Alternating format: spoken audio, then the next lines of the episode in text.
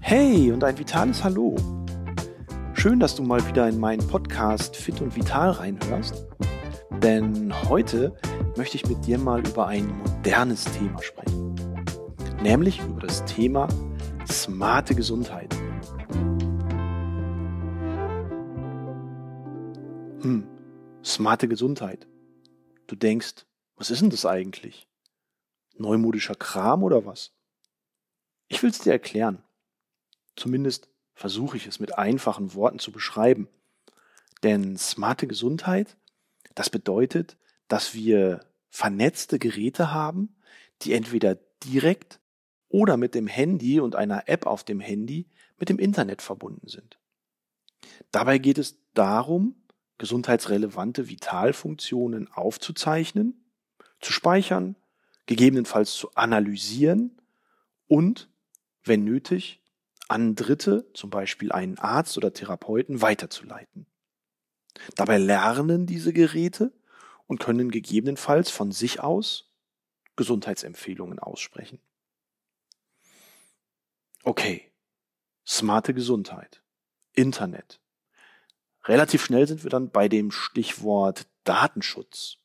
Ja, du hast recht. Datenschutz ist eine ganz, ganz wichtige Sache.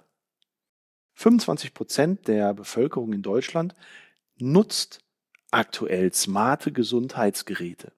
Aber weitere 60 Prozent würden ebenfalls Geräte für die smarte Gesundheit nutzen, wenn das Thema Datenschutz gesichert wäre.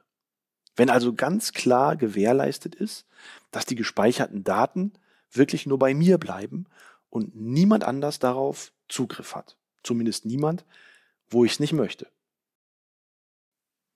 Also 60 Prozent würden sagen, okay, wenn das alles safe ist, dann würde ich das auch nutzen. Plus die 25, die das schon nutzen, dann sind wir bei einem großen Anteil der Bevölkerung, für die das Thema relevant ist.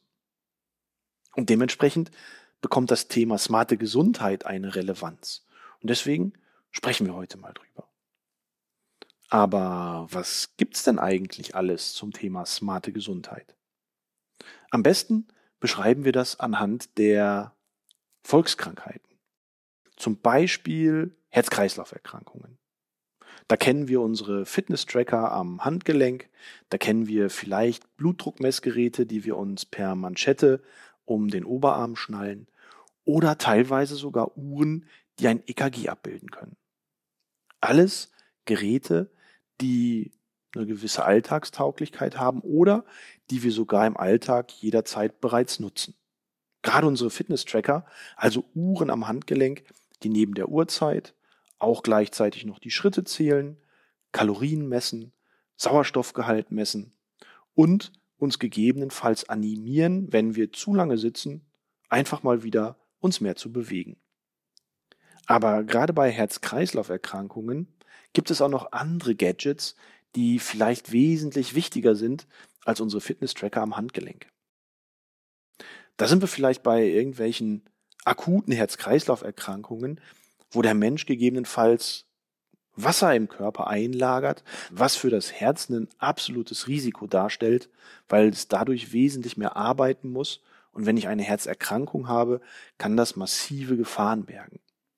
Und so gibt es unsere smarten Körperwagen, sogenannte Bioimpedanzanalysegeräte, die das Körpergewicht aufzeichnen, möglicherweise auch den Anteil von Körperfett, Muskelmasse und Körperwasser analysieren und bei Bedarf über das Internet direkt an den Kardiologen schicken.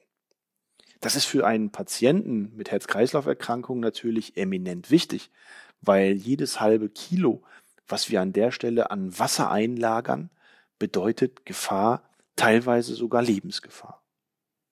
Da hätten wir auf der anderen Seite das Thema Stoffwechsel. Dann sind wir schon wieder bei den Wagen, die uns dann anzeigen, wie viel Kalorien wir verbrannt haben. Das können uns auch unsere Fitness-Tracker am Handgelenk wieder bildlich darstellen, wie viel Kalorien habe ich in Ruhe verbrannt, wie viel Kalorien habe ich gegebenenfalls bei Bewegung verbrannt. Aber auch hier zum Thema Stoffwechsel gibt es noch wesentlich mehr Gadgets, die wir nutzen können und die dann einen gesundheitlichen Nutzen haben. Zum Beispiel, um unseren Blutzuckerhaushalt zu analysieren, zu messen und zu schauen, wenn ich vielleicht Diabetiker bin, ob ich gegebenenfalls Medikamente oder Traubenzucker zu mir nehmen muss. Darüber hinaus ist das Thema Regeneration natürlich ebenfalls ein ganz wichtiger Aspekt. Und so finden wir nicht nur an unseren Handys oder an unseren Fitness-Trackern am Handgelenk bei vielen dieser Geräte die Funktion Schlaf. Wie ist mein Schlafrhythmus? Wie ist meine ähm, Effektivität des Schlafens? Und dort werden wir dann auch wiederum mit Empfehlungen versehen, um gegebenenfalls tiefer zu schlafen, früher einzuschlafen, länger durchzuschlafen oder entsprechende Tiefschlafphasen besser auszunutzen. Ein ganz spannendes Gadget an der Stelle ist zum Beispiel eine kleine Matte, die ich unter die Matratze lege und ohne dass ich da direkten Kontakt habe, misst diese Matte meinen Schlaf. Herzfrequenz, Atemrhythmus, Tiefschlafphase, all diese Dinge, die ich gerade angesprochen habe. Verrückt, was es mittlerweile alles so gibt. Hinzu kommt natürlich auch noch das Thema Haltung, ja, Rückengesundheit. Auch hier gibt es mittlerweile kleine Messapparaturen, die ich mir an den, an die Wirbelsäule, vielleicht auch für der Halswirbelsäule anbringen kann. Gerade wenn ich viel sitze im Homeoffice, wenn ich sitzende Tätigkeit in irgendeiner Verwaltungsposition habe, dann neige ich ja sehr oft dazu, in meiner Sitzposition zu verharren, vielleicht sogar am Schreibtisch so ein bisschen einzusinken. Und da gibt mir dieses kleine Messgerät immer wieder über das Handy eine Auskunft, ob meine Haltung gerade aufrecht ist, ob sie eingesunken ist. Und man kann das sogar so einstellen, wenn ich aus einem entsprechenden Normbereich abweiche, dass ich so einen kleinen Vibrationsimpuls bekomme, der mich erinnert, hups, ich müsste mich ja wieder aufrichten, mal wieder gerade sitzen oder noch besser, vielleicht jetzt mal von meinem Platz aufstehen und mal ein paar Schritte gehen. Du denkst jetzt vielleicht, dass vieles davon Spielerei ist. Ja, diesen Eindruck kann man gewinnen. Insbesondere, wenn es sich um so verrückte Gadgets dreht, wie zum Beispiel eine smarte Tasse, die mir das Temperaturgefüge innerhalb meiner Flüssigkeit anzeigt. Okay, wofür ist es sinnvoll? Für die Gesundheit oder eher für den Geschmack? Hm. Ich will dir ein Beispiel geben.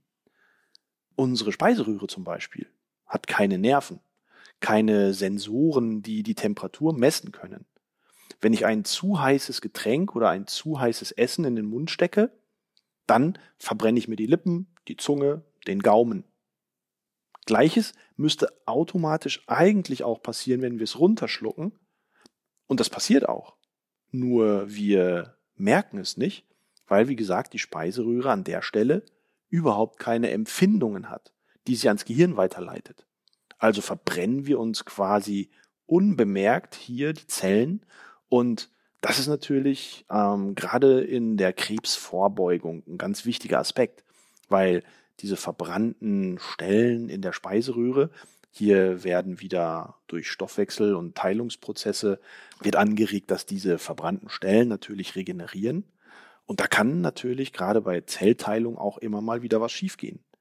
Und dementsprechend finde ich diese Tassen, die unsere Temperatur anzeigen, wenn wir einen Kaffee oder einen Tee zu uns nehmen wollen, gar nicht so schlecht.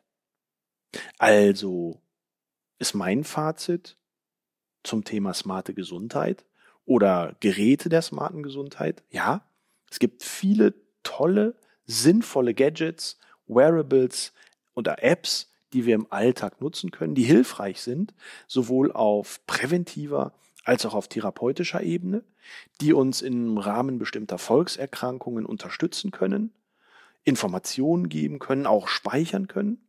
Und mit diesen Informationen kann man dann entweder zu seinem Arzt gehen oder selber draufschauen und erkunden, ja, was muss ich denn vielleicht noch mehr oder weniger machen.